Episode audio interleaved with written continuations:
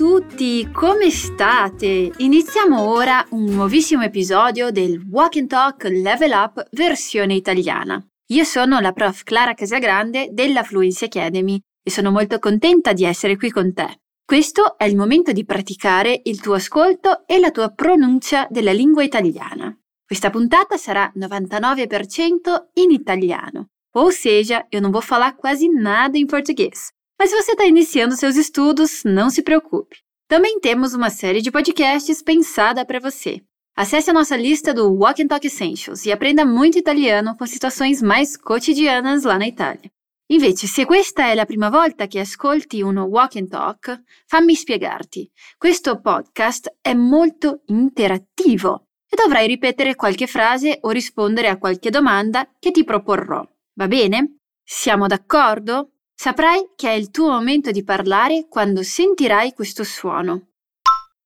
Oltre a questo, potrai trovare il materiale aggiuntivo di questa puntata, cioè un materiale con spiegazioni più dettagliate e esempi di approfondimento del contenuto che imparerai oggi. Ne trovi tutto nella descrizione di questo episodio oppure sul nostro portale fluencytv.com. Ora possiamo dare il via. Nel dialogo di oggi Succede qualcosa di particolare, mettiamola così. Prova a capire di cosa parlano e io torno subito. Iniziamo la chiamata parlando del nostro nuovo responsabile vendite, Gabriele Leone. Signora Berti, lui non è presente. Ha ragione, signor Paolo. Sarà in ritardo, forse. Ah, buongiorno a tutti e scusatemi il ritardo. Signor Leone, credo che qualcosa sia andato storto con la sua videocamera. Scusi? Oddio, perdonatemi, ma come faccio a togliere questo sfondo stupido? Hai capito che qualcuno è in ritardo per la riunione di questo gruppo? Ma che cosa succede dopo? Dai, ascoltiamo un'altra volta. Iniziamo la chiamata parlando del nostro nuovo responsabile vendite, Gabriele Leone. Signora Berti, lui non è presente.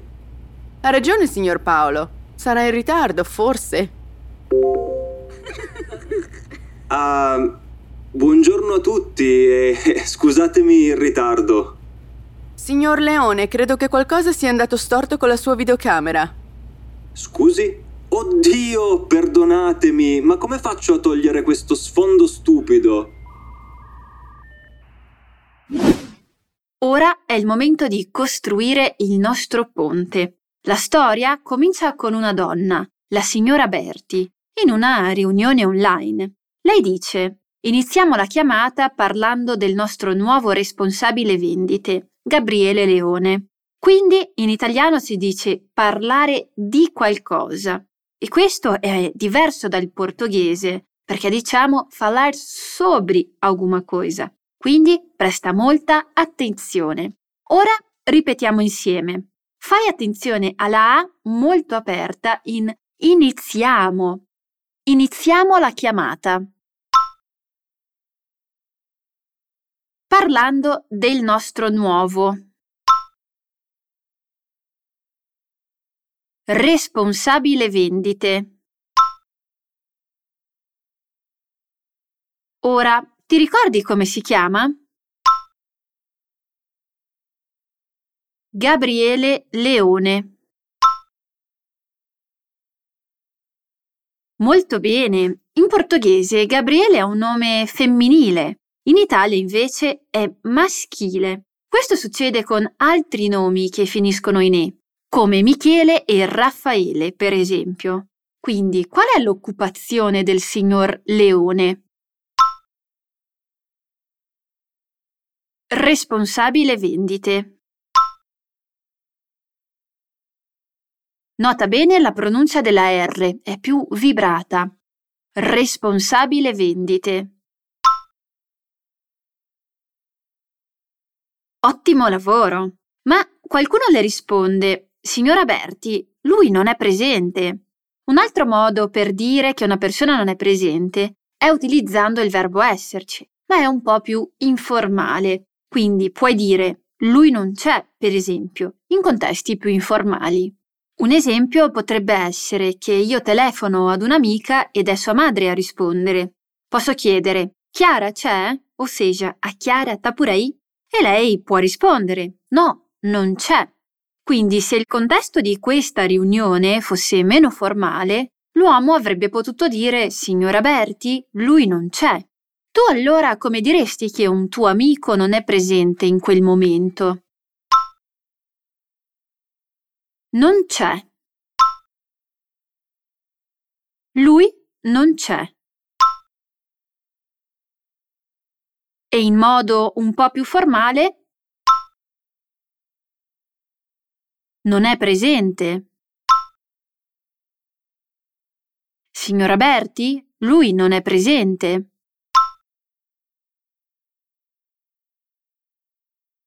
Benissimo, la signora Berti continua. Ha ragione, signor Paolo. Sarà in ritardo, forse. Un dettaglio rilevante di questa frase è il fatto che la signora Berti utilizzi il lei formale per parlare con il suo collega. Ha ragione, dice, e non hai ragione con il tu. Così possiamo affermare attraverso il verbo che la situazione è davvero formale. Se vuoi saperne di più, ho fatto una lezione su YouTube proprio su questo tema. Ti lascio il link in descrizione. Ora ripetiamo insieme. Ha ragione, signor Paolo. Ha ragione, signor Paolo. Ma e se Paolo fosse un tuo amico, come diresti questa frase? Hai ragione, Paolo.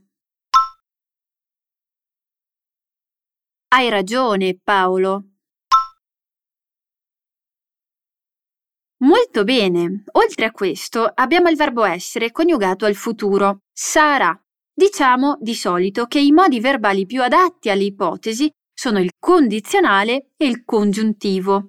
Ma questo non significa che sono le uniche opzioni possibili. In questo caso il verbo sarà rappresenta una possibilità. Secondo la signora Berti l'uomo è in ritardo, ma lei non è sicura di questa affermazione e dice forse, talvez. Dillo insieme a me. Sarà in ritardo, forse. Sarà in ritardo, forse. Complimenti, Dopo questo arriva il signor Leone, che dice Ah, buongiorno a tutti e scusatemi il ritardo. Buongiorno è un saluto un po' più formale. Un modo un po' più informale di salutare è usando il ciao. Pratichiamo entrambi. Buongiorno a tutti. Ciao a tutti. Molto bene. E lui chiede scusa Scusatemi il ritardo. È possibile mettere il pronome mi dopo il verbo perché la forma utilizzata è l'imperativo. Ti ricordo che abbiamo parlato un po' della posizione dei pronomi nel Walk and Talk Dimmi una cosa di te. Ti lascio il link in descrizione e nel materiale aggiuntivo. Dunque, come scusarsi per essere in ritardo a una riunione di lavoro?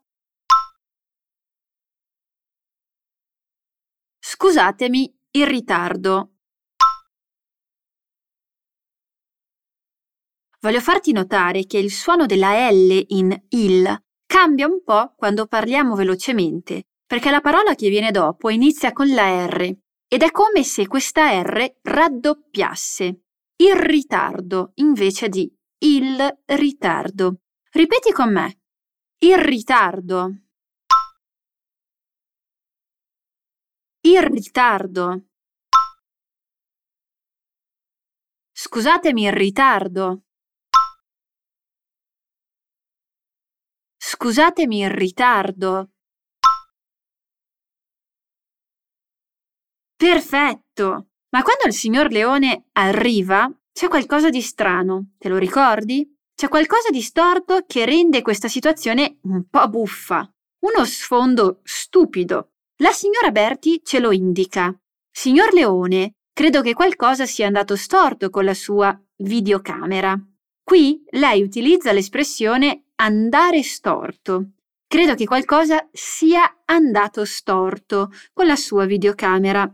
Andare storto significa che qualcosa non è andata come dovrebbe, come previsto. In altre parole, qualcosa è andato male. Quindi, come diciamo che qualcosa non è andata come dovrebbe? Andare storto. Fai attenzione alla pronuncia della S all'inizio della parola. S, storto, non c'è una I prima. Ripeti. Storto. È andato storto. È andato storto. Molto bene, ora tocca a te. Diciamo anche noi che qualcosa è andata male con Gabriele. Signor Leone? Credo che qualcosa sia andato storto con la sua videocamera. Credo che qualcosa sia andato storto con la sua videocamera.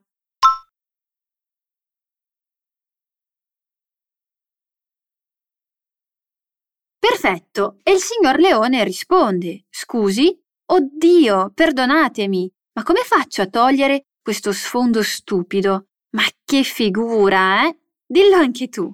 Per chiedere scusa, il signor Leone dice, perdonatemi. Perdonatemi.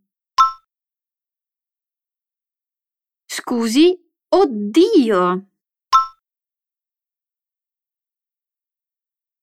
Da questa intonazione si vede che è un po' imbarazzato quando vede che ha uno sfondo un po' stupido e quindi dice Scusi, oddio, perdonatemi.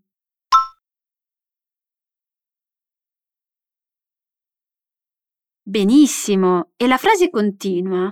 Ma come faccio a togliere questo sfondo stupido? Cioè lui è entrato nella riunione con uno sfondo stupido e voglia toglierlo immediatamente.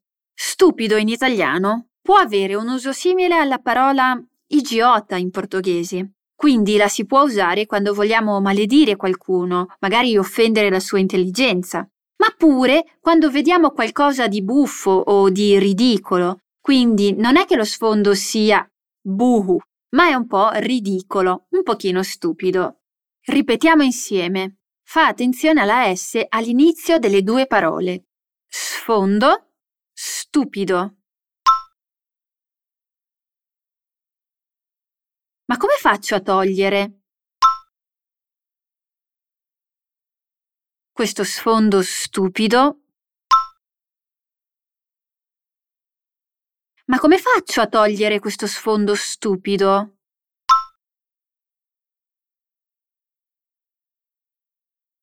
Molto bene. E così finisce il nostro dialogo. Prima di ascoltarlo un'altra volta, te lo rileggo io, va bene? Quindi la signora Berti inizia. Iniziamo la chiamata parlando del nostro nuovo responsabile vendite, Gabriele Leone. Signora Berti, lui non è presente. Ha ragione, signor Paolo. Sarà in ritardo, forse.